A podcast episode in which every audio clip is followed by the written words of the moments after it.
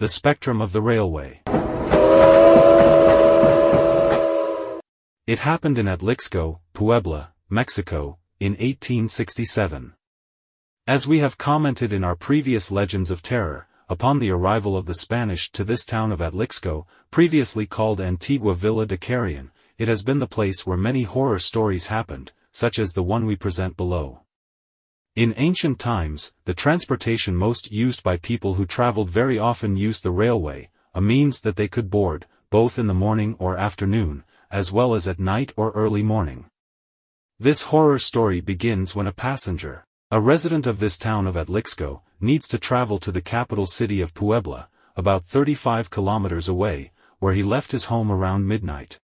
Due to unknown circumstances, this passenger misses the train run and has no other option but to wait for the next run and tries to rest for a few moments on one of the cold cement benches that are still found in that place, although this station the railway has been remodeled, of course, without losing its interesting history. As he settled on one of these cold benches and took out something to protect himself from the intense cold, he immediately heard the cry of a creature. When I turned to see where the cry was coming from, I saw a girl of barely five or six years old, completely alone and shivering from the cold.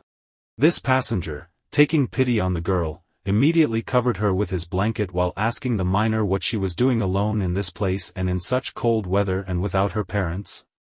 To which she replied, that she lived very close to there and that she was looking for her parents. Said passenger takes her by the hand and goes to where the child was indicating, entering through a small door and they began to enter inside and which denoted that it was a place which lacked real estate and there was no conducive place to live. However, the passenger in question told the girl that they would wait for one of her relatives to arrive for her, covering her and hugging her because the girl did not stop shivering from the intense cold and thus the hours passed, both sheltered by the dark shadows of leafy trees in that place. The first rays of sun appeared when this man woke up and to his surprise and terror he found himself completely alone and next to a pantheon, which is currently standing although it has not been working for many years and which bears the name of Panteon Columbario, and dedicated to the French who came to fight the different wars that occurred in Mexico, looking for the girl, who had disappeared. Realizing this man in question had fallen asleep with the girl, his blanket was on a tomb with the name of Maria Enriquez, who died in 1867 at the age of six and was buried in this French pantheon. True horror story taken from ancient documents that attest to these true horror legends. Creepy, right?